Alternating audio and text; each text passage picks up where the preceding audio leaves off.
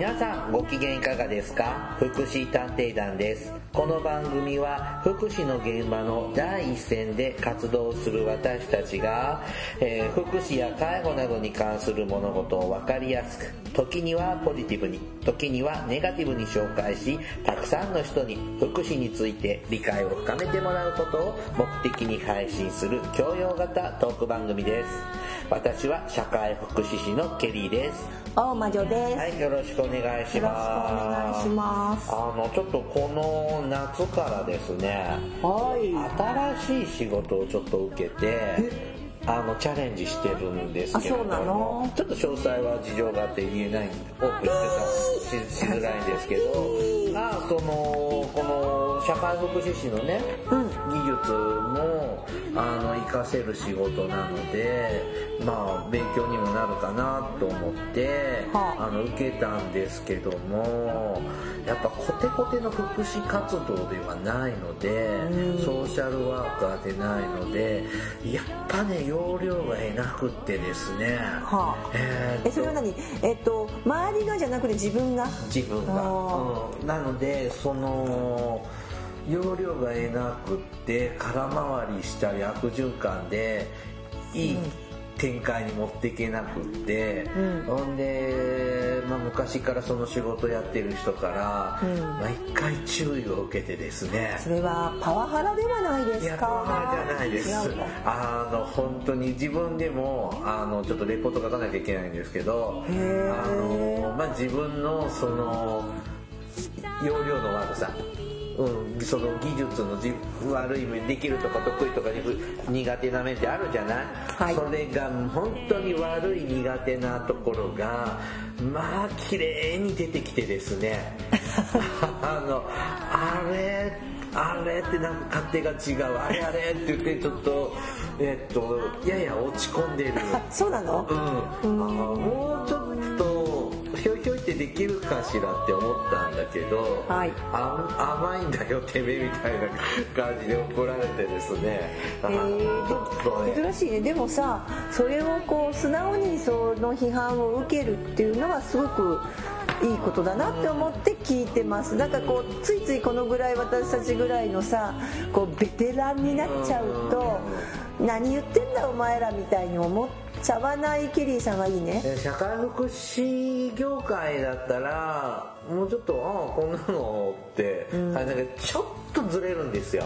業界が。あー業界が違うのね業界ずれて。うん。なんかでもこの知識と技術は生きるはずなんだけど生かす前にまあ基本的なことからできてねえみたいな。あれーって感じで。でもさあのなんかわかる。私もほら転職した時にやっぱり最初の1年はっていうか今思うと自分のあの要するにピノキオになってたよねって思うのでそれがやっぱり周りとうまく噛み合わなかった原因かなって今は言えるけどその時にはすごいこう苦しみがあったかだからら、なんていうの？ちょっとコツをつかむのにそうね。僕はちょっと時間がかかるタイプなので、コツをつかむ。もうそれをもう数をこなしていかないとダメなんだけど、今そこでちょっと悩んで うん。お頑張りください。ね頑張ってますけどね。まあ本当なんかた楽しいけどしんどいね。あしんどいからやりたくねえけどでも興味あるんだよね。あなるほどだからやりねたいんだよね。なんかうん。羨ましいとこです。はいはい。さあ今日はですね、はい。お勉強系ですよ。えさああのー皆さんのお宅にもですねー、はい。えっ、と市役所町役場村役場からですね、はい。介護保険のお手紙が7月中に先月ね、はい。あの7月中に届いてるかと思います、まあまあ届いてる人はね届いていない人もいるいよね、るんです、まあ、65歳以上の方がお住まいのうちには必ずはい届いているものがありましてそれは何かというと今年度の介護保険料はあなたはいくらになりましたよっていう素敵なお手紙が。あの私うん。あ関係ないんだけどね、うん。あえ介護保険料が、ああ来たあそうそう来た来た。っていうかあの健康保私は先言っちゃうけど、うん。健康保国民健康保険で来るよね多分、あそうね。そうそうそう。うん、でまあ介護保険料ねこれ65歳以上の方宛てに来るんですけれども、はい。であの介護保険料ね今年はあなたいくらですよってお手紙が来るんです、はい。でそこにですね、まあ、私たちが暮らしてる町には親切にもですね介護保65歳以上の皆様へ介護保険料の案内というね、はい。あの分かりやすいかなと思われるはい。パンフレットが、あらま。えーっとついておりましてちょっとこれをですね参考にですね、はい。えーっとまあ介護保険の保険料についてはい。どういう仕組みなのかなというのをはい。お勉強してみようと思います。はい。はい。今日は今回は教養的にできるかな？はい。はい。じゃあよろしくお願いします。どっから行く。のあそっか。まあこれからね。はい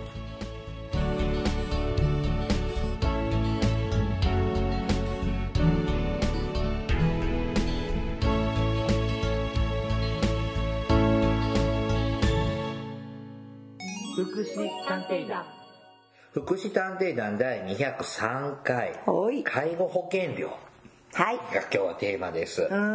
まあたびたび出てくる介護保険制度なんですけどもちょっとこの資料を読んでみるとですねえーっと介護保険制度とはってあります。はい。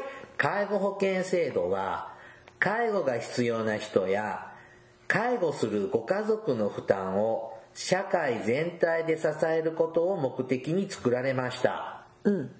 まあこれが2000年の話ですね。はい。平成でいくと12年です、ねえ。もうすぐ来年20周年だね。そうだね。なんか介護保険20周年記念やるのかな？あまあ番組的には大特集できそうですね。何やる、えーまたやる？あのいい池山ね悪い池山ねそれもやりたいし、は10回シリーズになるよね。この制度全部喋ろうと思うとね。大変ね。うんはい。介護保険に必要な費用のうち、原則として、えー23%は、65歳以上の保険料で支えられていますので、保険料の納付にご理解くださるようお願いしますって書いてあります。でこ、れひょっとするとこのパーセンテージってさうん。あの人口構成が違うと違うかも。違うかもしれませんが、基本はこの割合ですよね。あそうか、え？基本は。あで、その、なんとか基金とかさ、出てる場合はこれバランス崩れるんですけど、あそうかそうか、はい。基本はこれなんですよ。はい。ちょっと聞いてる方わかんないですよね。介護保険ね、これね、あの、グラフを見るとわか、ちょっとわかわかりにくいんだけど、円グラフですね。うん円グラフ。があってですね、あの、何介護保険に必要なお金100%分ですね。このうち50%が公費、税金です。そうですねで、50%は介護保険加入者の、えー、と保険料で賄われています。はいで、えっ、と、税金の方ね、はいが、えっ、と、50%のうちの半分ですね。はい全体の25%は国の税金でまあ、。社会保障費から出てますね、はい、で、えっ、と、12点、全体の12.5%がはい、都道府県の税金。はい。全体の12.5%が市町村の税金です。これが50%だね。だから簡単に言って、えーまん丸いのがあってまん丸のあの4分の1うんドーナツでもいいんだけど、半分がまず、えー、と税税金。まあ、要するに税税金っていうとこから出てて、で半分は介護保険料というもので,、でそのまたこう半分に割っただから4分の1があの国から出てる。でそのまた半分ずつに割った8分の1のこうカットケーキみたいなやつが、まあけえー県と道府県と市町村が割合に負はい。担してるよっていう、でこれ試験に出たりするんだよね。そうですね。で、ちょっと例外的に、その財政の弱い市町村とかはいはは、い。ちょっとカンカンパしてくれたりとか、そうね。いうのではい。若干割割合が変わることもあるんですが、基本給は国が20全体の25%、はい。都道府県が12.5%市町村が12.5%が基本給です、はい。で残りの半分50%は介護保険加入者が払ってる保険料なんですね。はい。で、えー、と介護保険に加入している人っていうのは、はい。40歳以上の全ての国民です。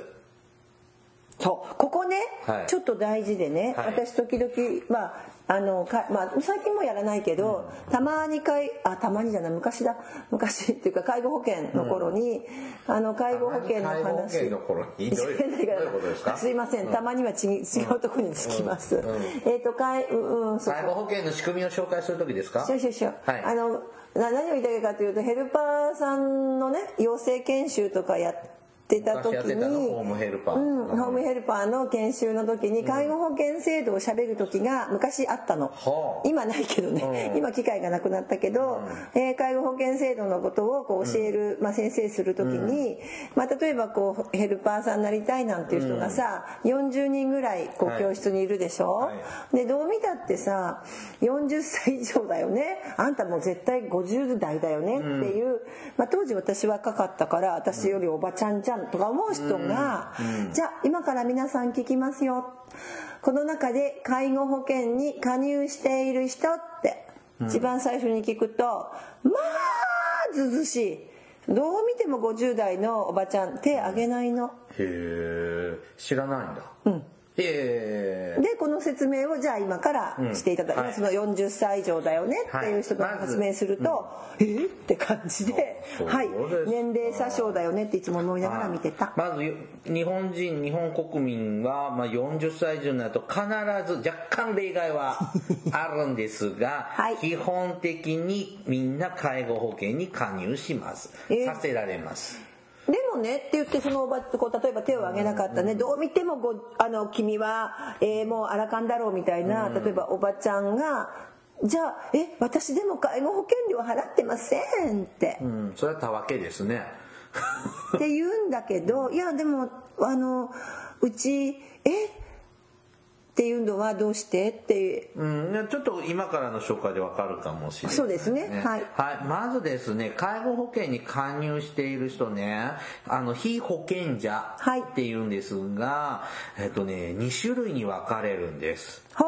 まず最初65歳以上の人は第一号非保険者と呼びます、これは65歳になった日えー、と65歳の誕生日の前日の、えーんえーどういうこと ?65 歳になった日の属する月の分から納めます。はいはい。もし1日が誕生日だったら、はい前の月の30日とか31日が例えば9月1日が誕生日だったら、はい。8月31日の属する月だから8月分から納めるってこと？うん、なんかね、資料によると、9月1日が65歳の誕生日の人は、えっ、と、8月分から介護保険料払ってねって。うん、やで、8月、あで9月2日が65歳の誕生日の人は、は9月分から納めてね。って。何なのこの、だから誕生日の前日が基準になるの？あのね、えっ、とこれねなんでかなと思って誕生日を基準にしてしまうと、え何だったっけな？年齢が上がっちゃうの、えーっとね誕生日を基準いやいやいやいや65歳になるとん？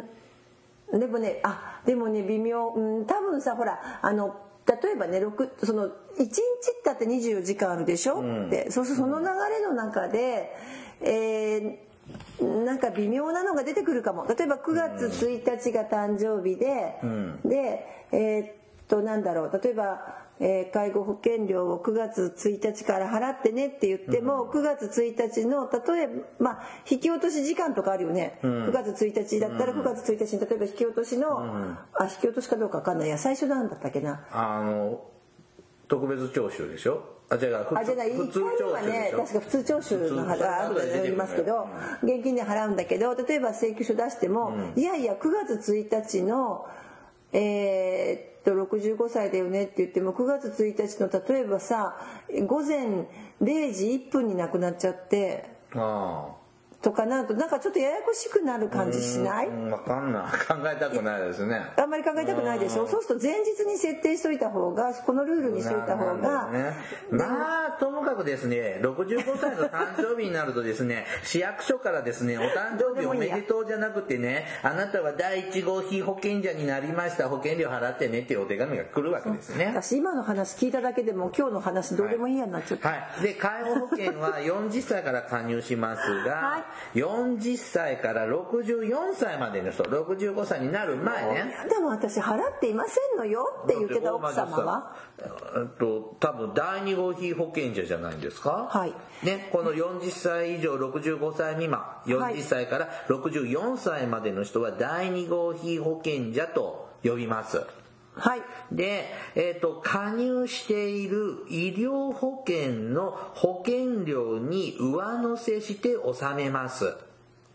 なので国民健康保険や健康保険を支払うときに一緒に引かれています。なるほどね。でもね、はい。あの例えばさ働いていないほら今、医療保険要するにだあの夫まあどっちでもいいんだけど、一応まあ夫が、はい。えー正規の職員で働いてます、でそこで夫は会社の健康保険に入っていて、医療保険に入っていて、で、えー妻も扶養家族でした、と会社の医療保険の扶養家族のさ、うん。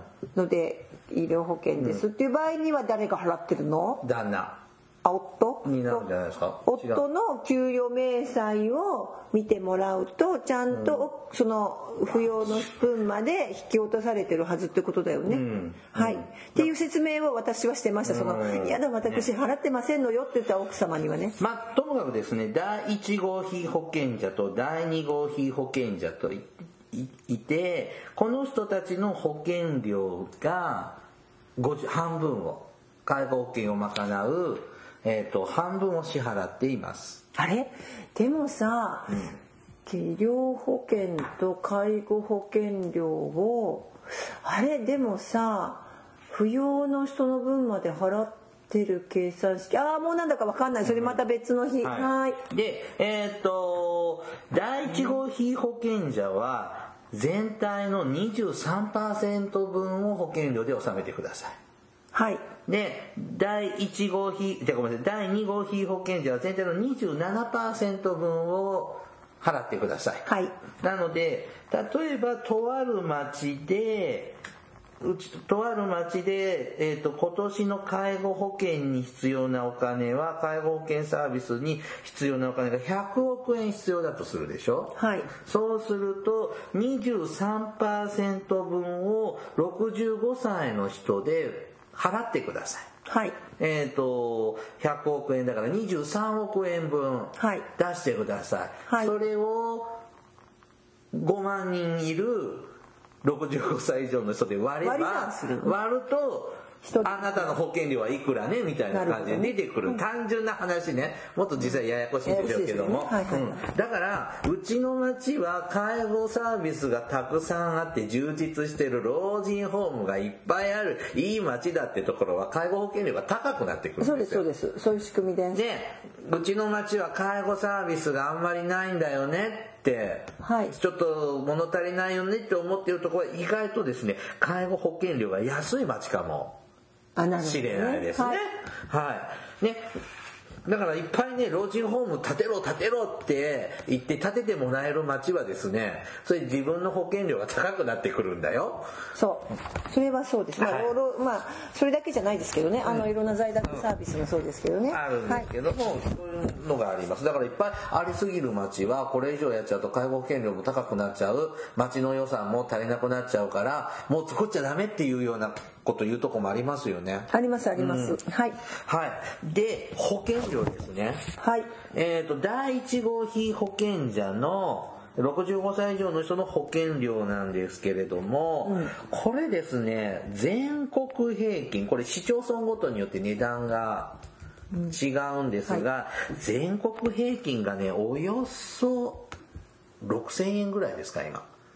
なんかこの5800円ぐらいだったと思います。すごいしっかりこれってる20年ぐらい前の介護保険がスタートした時は、はい。えっ、と3000円ぐらいだったよね全国平均、うんでしたそのぐらい、が今はですね6000円ぐらいになっています、ですねはこのどうそれだけ介護が必要な方が増えている。または介護保険サービスを使いまくっている方がはい。たくさんいるので保険料も値上がっているという。はい。複雑な心境になりますね。はい。ね、保険料ね、毎年7月にか第1号被保険者の方はこんだけ保険料払ってねという案内が届きます。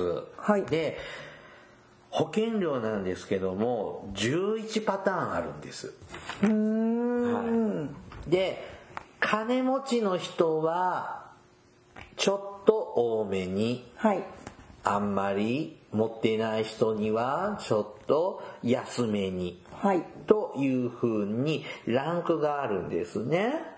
このフローチャート話してたら終わっちゃいそうな気がするんですけど。でもこれすごいわかりやすいフローチャートだなーって思って見てましたじゃあちょっと、まず最初の質問。はいはいかいいかでどんどん分かれていくんですが、生活、最初の質問ね。さ、生活保護を受給している、はいかいいえ。はいで、はいの方は、第一段階というランクに入ります。はいそうするとね、基準額の、えっ、と、0、えー、なんちゅうのこれ、なんちゅうの、お7割引きぐらいの値段になりますね。まあそうね、0.3基準額っていうのが。まあ大体7割引きですね、基準。7割安くまあ、なり、例えば基準額が5000円だったらなんて、1、基準額が例えば5000円だったら、え。ーそうしたら、えー、とこの生活保護の人は、まあ、ざくっと言ってまあ1500円ぐらいってこと、はい、月額ね、はい。になります。じゃあ、生活保護受けていませんって方は次の質問です。えー、本人が、この65歳以上の人が、市民税が、を課税されている。住民税払ってますかですね。はいはいかいいえになりますね。えっ、と、はいの人じゃなく、さっきいいえの人にしますね。はいはい、いいえの人は次の質問があります。世帯に市民税の課税者がいますか？世帯というのは、同じ屋根の下の下で暮らしている家族みたいな。はい、ただし、えー、と生計をいつにしているが入るよね、はい。だからあの要するにお財布が一緒という考えます。はいで、えっ、と、そのか、まあ、いわゆる、まあぶっちゃけて家族ね。うーんでもちょっと乱暴ですか。うんまあ、まあ、家族じゃない人もいるんだけどね、血の繋がってない人もいるんだけど。世帯分離とかああややこしいうんはい だからさ、あの、サザエさん家に出てくる磯野さんとこって、あれ2世帯ですよね。2世帯ですだから、フグタ家とはい、磯野家とうん、2つの世帯、家系が入ってんだよね。はいと思います、ねただ同じ名字で両方とも例えばえっと分けてる場合もあるフグタ家とか一緒だったりとした時に、えーっと意外に一緒になっちゃったりする時あるよ、うんうん。いやうん。まあ、これもあーめめんどくさい。はい。役所の目線なんです。はい。えっ、と、世帯に、えっ、と、市民税を課税している人が、課税を、市民税払っている人がいない場合、はい。次の質問です。老齢福祉年金を受給していますか？うん。何？老齢福祉年金って何？ね、先にししまった聞かれちゃったからちょっと待って。あの聞いてみる。はい、で、ちょっと調べてもらいますが、いい、はいと答えた方は、第一段階。基準額の7割引きで、およそ7割引きの保険料になります。で、老齢福祉年金を受給しているいいえの方は、えっ、と、次の質問があります。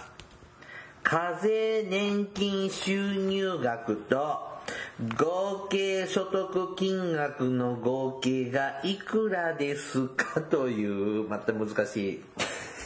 これちょっとさっきも読んでたんだけどよくわかんなかったんですが、はい。うん、えっ、とね、一応資料読もうかな。課税年金収入額とは、老齢、退職年金など、税法上課税の対象となる年金を言い、遺族年金、障害年金など、税法上非課税の対象となる年金は含まれません。だって、老齢年金とか企業年金のこと？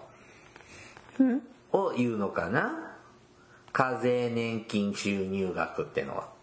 所得税にカウントを入れる収入の年金だよね、だからあの別に普通要するに通常な年金まあまあ老齢年金普通の年金ね。そうはい。そうそういうことだと思いでます。合計所得金額とはこれ読む？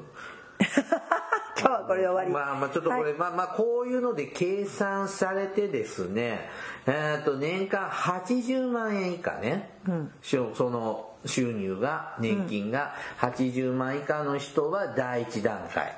また第一段階ね。約7割引きのとこ。で、えっと、80万から120万以下の人は、はい第2段階ってランクに入って、基準額の半額で結構です。はい。保険料。120万を超える方は第3段階で、えっと基準額の3割引きはい。での保険料をお支払いください。となります。はい。ちなみにさっきの宿題いきますか、はい。老齢福祉年金とは？はい。老齢福祉年金とは？えーっとですね国民年金制度ははい何年にできましたか？昭和35年 ?4 年 ?3 年 ?34 年？惜しい。えー、と36昭和36年4月。この前なんかやったよね、うん。その時にすでに高齢であったため老齢年金の受給資格期間を満たすことができない方に対して支給されている年金です、ねうんなるほどだからまあ本当にさ旧だからすごい年のほとんどいないんじゃないかというぐらいだと思う、うん、そういうことですね。はいはいはい。はい。はい。ちょっと質問を戻ります。はい。世帯に市民税課税者がいますか世帯の中に、あの、住民税払ってる人がいますか？で、はい。さっきいいえに言っちゃってたんだけど、はい。はいって方は、えっ、と、次の質問があります。課税年金収入額と合計所得年金額の合計が80万円以下ですか？さっきもあった質問ですね。はいこれで、はいの方は第4段階という段階に行って、えっ、と、2割引き。保険料が2割引きになります。はいはいおよそ2割引き。もうちょっと違うか。1割ぐらいか。一そうね1割ちょっとだね1割ちょい引きですね。で、えっ、と、80万以下じゃないよって人は、えっ、と、第5段階。はいこれ基準額の段階で割引なしです。はいはい。だいたい5、6千円はい払ってください。ちょっと町によって値段が違うよね。あのだからこうイメージとしてなんか今ずっと言ってくるかね、うん本人が市民税はじゃあ今の人は課税されてない、つまり本人は、えーっと課税されていないんだから、えー例えばまあ例えばどうだろう遺族年金とか。はい。からあとたくさん年金あんまりたくさんもらってない人だよね、課税されるほどで年金もらってなくてしかもでも世帯には例えばそこに働いてる人いたよ、市民税課税する世帯だから息子が同居してます、でではい。でも、えー、と課税年金収入額とだから、うん、とそのねあの課税される年金の収入うん。額、まあ、ししてるかどうかは別としても金額と所得の合計が、だけど働いてる人はいるんだけども年間80万円以下だよみたいなさ、所得っていうのはあれでしたね。あのさっきも出てきたけど必要経費とか引いた分ですよね、手に手に本当に残る部分だから、まあ、それでっていうことなので、まあ、例えまあ、例えばえひょっとしたら何あのほらえっ、とそういった年金少ない親御さん、えー子供さんもそんなに働いてないみたいな、そんなうちのイメージかしら。そうね。うん。さあ、ちょっとまた質問、最初の方に戻るんですが、本人が市民税を課税されている方。はいはいって答えた方は、その合計所得金額ね、本人の合計所得金額が120万円以下の方が、120万以上200万以下、200万以上300万未満、300万以上400万未満、400万以上800万未満、はい。800万円以上。すごい。によってちょっと行くとこが6、7、8、9、10、11と振り分けが違うんですが、えっ、と、120万未満の方は、えっ、と、1.125倍増しですね。はい。1割増し。はいですね。で、120万、200万未満の方は、1.25倍。はい基準額より1.25倍、25%増し。うんで、200万以上300万未満の方は、えっ、と、5割増しはいですね。で、300万以上400万未満の方は、6, 6割増しはですね。ちょっとだんだん高くなってきます。400万以上800未満の方は、75%増し。はいで、800万以上のうん収入がある方は2倍になります、保険料が。年間800万以上の所得だからさ、、はい。ろいろこう医療費控除とか少しこう負けてくれるじゃない税金、はいはい。それも引いてからだからさ年間1000万ぐらいとか収入で言ったらあるでしょうね。ね。で、これね、65歳ですよね。こんないちいちチャート見なくても、あなたは大段階ですよってちゃんと書かれております。そうですうん。まあ、第3段階まで行くと、いろんなところで、こう、ちょっと、低所得者扱いで、まあそうおまけが発生してくるかなっていうのがちょっと出てくるところですかね。こういう、これ全部国のルールで決まってますので、どの町も何割引きか何割増しかっていうのはまあ大体決まっています。ただ、この基準の、あの、金保険の金額は町によってじゃ違いますので、それは自分の町のホームページと調べてもらうしかないですねないですね。僕らも全ての町を把握してるわけじゃないので。で、ちなみにこの介護保険料は3年ごとに見直しを行っています。えー次の見直しは令和3年です。はあ2021年度ですね、にちょっと見直しがあって、まあ、安くなるってことはないでしょうね。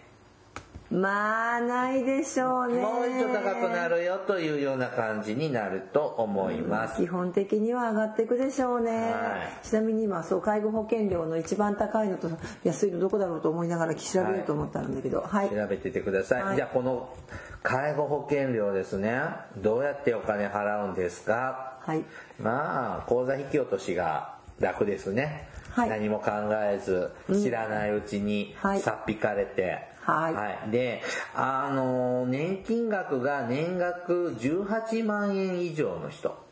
これ月額ね年金ね1万5千円以上もらっている人は年金から転引きされます。はい。だから年金もらう時にさっぴかれて年金が口座にそうそうそう。振り込まれるという。はい仕組みですね。はいで、またですね、えっ、と、普通口座引き落としが多いんです。ああ、口座引き落としですね。うん。で、えっ、と、なんですけども、あの、窓口で、はいは、あ、口座引き落としじゃごめん。年金と一緒に転引きされるんですが、えっ、と、場合によっては窓口で払ってねって言われることがあります。はいえっ、と、老齢福祉年金を受けているとき、年金担保貸付を利用しているとき、はい保険料が増額になったとき、その人がちょっと第4段階から第5段階に上がるってこともありますからね。あと、65歳になったとき、はい。年金受給が始まったとき、はい。他の市町村から転入したとき、はい。年金が遅れたり止まった時はい。保険料が減額になった時などは市役所の市役所町役場村役場から口座あの引き落とし用のお手紙がこれでコンビニや銀行で払ってねっていうはいお手紙が来ます。はいはい。だから65歳になった時はいきなり口座引き落としじゃなくて、半年ぐらいだっけ？数ヶ月だっけ？とりあえず窓口で払えっていうの。そうそうそうそうそう、ね。なんでなんだろうね。いきなり引き落としてくれればいいのにね。でねあの紙がね意外になんていうの？あのバラバンシーじゃない？違う違う違う。なんかね来てもい意識をしないのか結構ね督促で来る時があります。はい。私も経験があります。いやなんだろうねあれ不思議だよね1回目は。引き落としてくれると思ってたからさなんか思い込んでるから。だから今65歳になる前まで医療保険から天引きされてたから、65歳になったら違うから手続きしないとダメだからいきなり口座引き落としに確かにならないんだねって冷静に考えると思うんだけどえーと思ってで何のこっちゃあなた65歳になったから、ね、あの介護保険料がこれぐらいの金額になりましたよっていうお知らせのお手紙だと思い込んでて、でまあ後でまたゆっくり見りゃいいやって放置してたら、なしばらく経って見たら「えー、ちょっと待って何月何日までに払えて過ぎてるじゃん」そうそうそうとかってまた改めて手紙来て督促状来たりとか。そうそうそう。で50円多めに払うのよねあれ。そうそうそうそう。ん。あらーって思ったそれよくありますね、うん、もうちょっとは分かりやすい封筒にしてほしいよねあれね。いなんかね。でうんそうそうそまあ、う大事なお知らせって書いてて見ないんだけどね。はい。であとですね年金額が年額18万未満の方は納付書でか口座引き落としで払ってくださいと、はい。手続きになります。この辺また市役所から案内があると思います。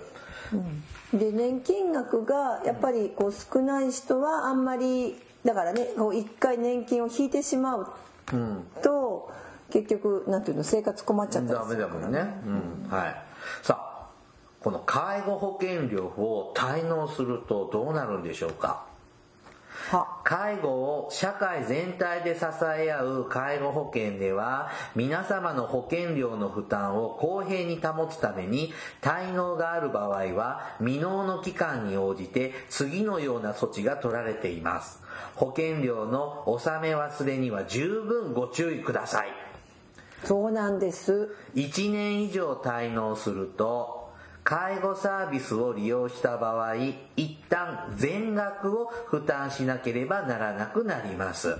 はい。あの普通介護サービ介護保険サービスを使うと9割引きなんですよね、はい。利用者さん。だから1万円のとこ1000円払ってねって例外もあるんですが、基本1割なんで、えー、と1000円払ってねって言われてたのが1万円払ってねって言われるわけですね全額、はい。ね。で申請より後で保険給付分の払い戻しを受ける償還払いに変わります。だから先に1万円払ってて後でまあでうんうん。9000円か1万円だった場合は9000円返ってくるっていうような、これ2ヶ月3ヶ月遅れで返ってくんだよね。そう。うん。はい。これ1年以上滞納するとですね、はい。続いて1年6ヶ月以上を滞納すると、はい。償還払いで払い戻される戻される金額が一時差し止めになったり、はい。差し止められた額を滞納分に当てることになる。でしょうね。だから、おまけしてあげてた分のをもう保険料に当てるからねって言って、結局払うあの損す損した気分にはい。なるんですね、えー2年以上滞納した場合うん。保険料を遡って納めることができなくなりは。未納期間に応じて利用者負担が引き上げられたり高額介護サービス費が受けられなくなります。は利用者負担が引き上げられて普通1割負担じゃん、これが3割4割ってされちゃうってこと、うん。そんなの見たことある？あのあるよ。確か。そう、うん。その受給者層に1割とか書いてあるじゃない。まあまあね。はい。1割とか2割って書いてあるじゃん、あれがもっとそんな5割6割とかって書いてあるの？まあまあそこまではないけれども、なるよっていう人は知ってるっていうかっていうかさその例えばここれねあの、介護保険を利用したいですって言った時にもすでにこういう状態。あはだって65歳ですぐ使う人っていなくてさあんまり、ね。実際には65歳から始まってて、で70例えば70とか75でしょ、うん。そうするととか、まあ、後期高齢者だったら75歳でしょ、ともうその時点でさ2年以上滞納しちゃってたらほら介護保険使おうと思ってもさ使えないね。でこれになっちゃうよね、うん。だからそういうことはああよくよくっていうか、うんまあ、聞きますよ。そう。うん、だからあの1割じゃなくって何割負担だよとか、おまけ率が悪くなるんですね。そうそうそうそうそう、あと高額介護サービス費が受けられない、これはまああの一定金額以上自己負担があると、まあ、はみ出た分は後からキャッシュバックしてあげるねっていううんそうそうそうそう。ですね、うん、だから実質高くても介護保険サービス代って4万2千円ぐらいなんですよね、今ね。ちょっと値上がったんだよね。そう。昔0円1万5千円2万4千600円3万7千200円のどっかの配属だったけど、あなんかあったね、うん、ででこれ以上の金額を自己負担した場合はははみ出た分は返ってくるんですがちょっと3万7200円が5000円ぐらい上がって4万2000円ぐらいになんかのかなもうなったんあんまり覚えですよてないけど。うん。うん。まあこうやってあの介護保険はねあの利用されてる方少んあんまりちょっと少ないかもしれないから馴染みがないかもしれないけどあの医療保険ね国民健康保険とか健康保険の方でも1ヶ月のあの医療費がたくさんかかっちゃった場合後からキャッシュバックされる、もしくはもうそれ以上払わなくていいよってできるっていうの。はまあ以前国民健康保険の時にはい。話しましたね、うん。そういうのの介護版もあるんですよね、うん。が受けられなくなるんですね。はい、もうけ結構手厳しいですね。まあ、まあ。結構ね、だからでもでも本当あのあります？たまたまにっていうか時々聞きましたあの現職の時に、まあ、私の利用者さんではいなかったんだけれども、やっぱりあーこの人ね払ってないからさみたいな、うーん。あそうか。普通は年金が転引きされるからまあ普通はね取りこぼしないけ,、ないけどもあのその年金収入が少ない方は自分で払ったりそうそうそうすそう。るしにから、滞りがちになるリスクはちょっと想像できますね、うんなるほど。年金あそうか天引きだからね。そうね、天引きだからいいけどそうですね。あのこういうケースってなんかたまに耳にしました、そうするともう本当にまあそそこからどうするっていう今度はその、経済的にどういうふうに支援していくっていう話から始まりますよね、はい。はいちなみに最初に介護保険料、はい。一番安いところはさあ何何都道府県の何市でしょうはちょっと無理なので。東京とか神奈川県のイメージがある。って思うよね、違うんだって。まあちょっとあの、はい。ちゃんとした統計じゃないけどこう記事からですけど、でも2018年の、えーデデータでですみたいです、一番安いのは北海道の音威熱府村。住民が767人の小さな村で。人口が少ないから。で要介護認定率が10%を切っている市町村の一つで、まあ、全国で3つしかないそうです。と人口が少なくても使う人が少ないから、あまりこうねお介護保険使う人少ないので介護保険料が安くなるのでここは3000円なんだって基準額が。すーでは一番高いのはどこでしょう？あちなみにね北海道意外に安いのとかね東京のあ次が面白いのがね群馬県の草津町。これなんだろう温泉治療がいいのかあなで次がね東京都の小笠原村。あー サービスそのものが少なそ少ないしなんかこう逆に若い人もいるのかも移住者は。っていうか年取るとあんまり住みにくいのかな。ういやー。でも本土行かないか。まあいいや。30時間かかるんだだからよ北海道がね、いまあ、結構多かったりして。一番それ安いとこだよね今。高いのね。高いところどこだと思う？えー夕張？ブブーえー、えー、なんかね、中途半端なね、地方都市のような気がするのよ。それがさ一番高いのは、うん。まあ、この記事によると福島県の勝尾あ桂尾村。桂尾村ですね、えー、と基準保険料が9800円えでー、月額1万円、3倍以上になりますよね。だからさっきの。か。で要介護認定率は全国で一番高い29.5%でちょっと悲しいのはここが一番として次は福島県の双葉町。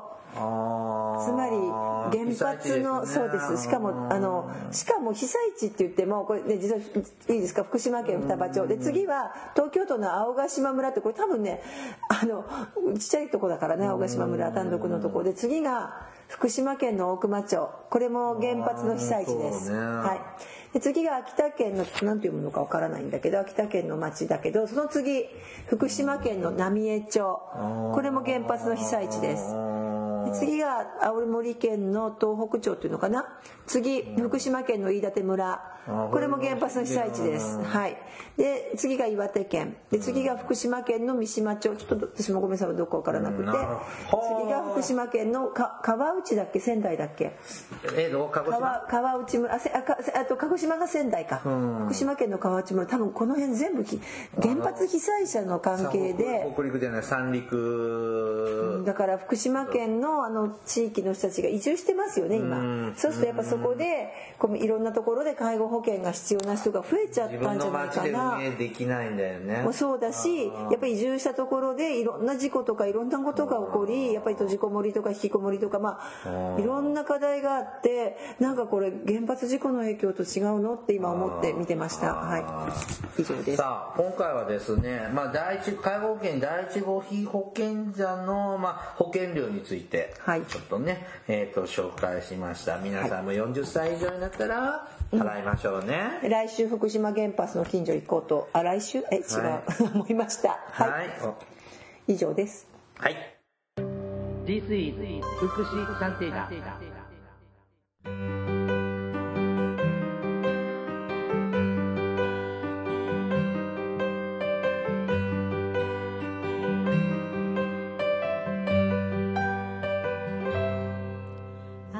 エンディングです。はい。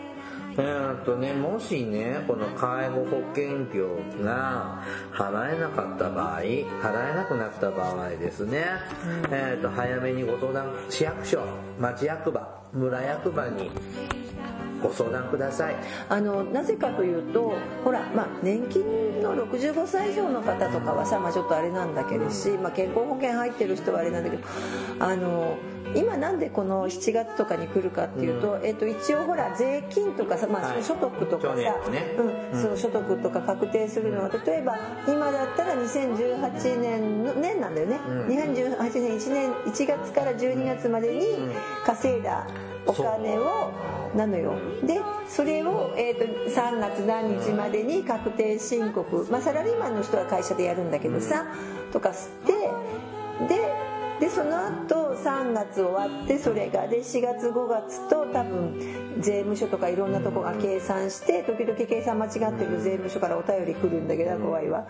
でそうしてやっとじゃあこの人の税金はこの金額ねって決まって、まあ、所得だよね。この人がいくらねねえ2018年の1月から12月までに稼いだのかなっていうのが確定公に確定されたのがこの6月ぐらいなんですよね。うん。だからいろんなさ書類が今一気にうんまあちょっと今聞いてる方は8月だけど、まあ、7月ぐらいから来てるのでまあ、この時期に介護保険もそうだし国民健康保険も高高齢者医療とかもいろんなものがだし特あちょっと違うけど難病のね特定疾患のなんかも今もう一回更新出年金のして出会いも今るとか頃よね。そうなんだかいろんなものが来るなと思ってますがそんな理由だと思います。年金のことで思い出した。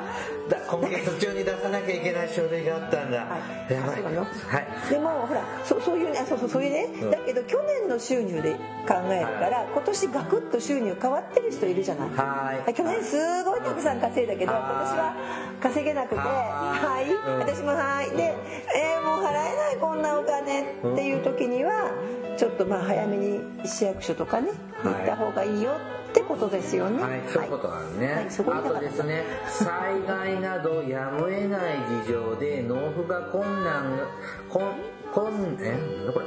納付が困難が人には、これ5時だね。えー災害などやむを得ない事情で納付が困難な人には、えー保険料の納納期限、納付期限の延長や減免などが受けられる場合があります。その辺は厳しくないんだね。はい。根性があるんですね、例えばちょっと今収録してる時点で今年は大きな雨の災害はなんかないので。まあ今のところはねこの後の方が危ないかも。収録してる時点でははいね、まあ、去年は本当大きかったですね。豪雨が7月それこそ七夕ぐらいでしたもんね、あれ。あのーひ被害に遭われた地域の方たちにはもしかして行市役所の方からこの保険料に関して何かお便りがね来てるかもしれませんね。はい、ねちょっと私そういう経験がないので、うん、幸い、うん災害によって保険料まあ今回免除してあげるとかはい。もう後でもいいよとかっていうのはちょっと経験がないんですけど、はい。ね、そういうの必ずその辺は冷たくないんでね。まあまあそうそう。だから市役所も使ってたらそれどころじゃないもんね。そうそうそうあのなんかあったじゃない？一回災害でさ介護保険のあの広域連合がさなんか広域連合って暴走族の名前みたいだけど広域連合が使っちゃったとかあったよね？どこかで。でそしたらさ介護保険のデータ全部全部全部なくなっちゃったみたいな話もありましたね。懐かしいわ。あるのではい。うん。あのそういうのはねあのちゃんとしてくれますね。参考にねしてください、はい。あのやっぱ使った方がいいからね。あ使った方がいい必要な時はねあのみんなで支え合うのが保険ですからね。そうあの私がさこう誰かの世話をしなくていいのはさ、あの本当にそうやっておお金でまあ解決してるっていうかね、ところもありますね。はい。はい、番組からのお知らせです。はい。福祉探偵団では皆様から福祉や介護に関する疑問や質問、不満や愚痴、番組に対する感想やご要望を募集しています。もちろん普通のお便りも募集しています。お便りは E メールでお願いします。メールアドレスは福祉探偵団アットマーク Gmail.com 綴りは fukushitanteidan アットマーク gmail.com です。はいまた、福祉探偵団のツイッターがあります。フォローお願いします。はいさらに、福祉探偵団の Facebook ページも開設していますので、えーいいねのクリックをお願いします。はいはい、えーっとね、あの、去年ほど暑くなく、割と過ごしやすい夏の前半ですけどね。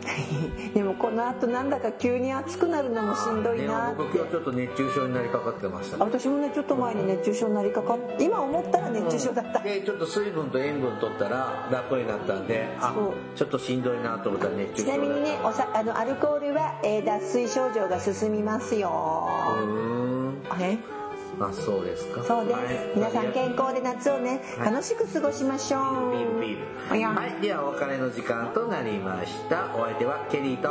大魔女でした。それではまた次回お会いしましょう。ごきげんよう。ささようなら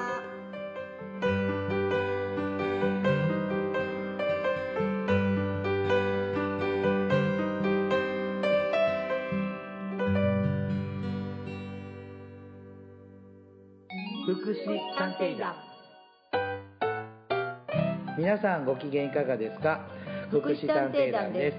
この番組は福祉の現場の第一線で活動する私たちが福祉や介護などに関する物事を分かりやすく時にはポジティブに時にはネガティブに紹介したくさんの人に福祉について理解を深めてもらうことを目的に配信する教養型トーク番組です。ぜひお聞きください This is 福祉探偵だ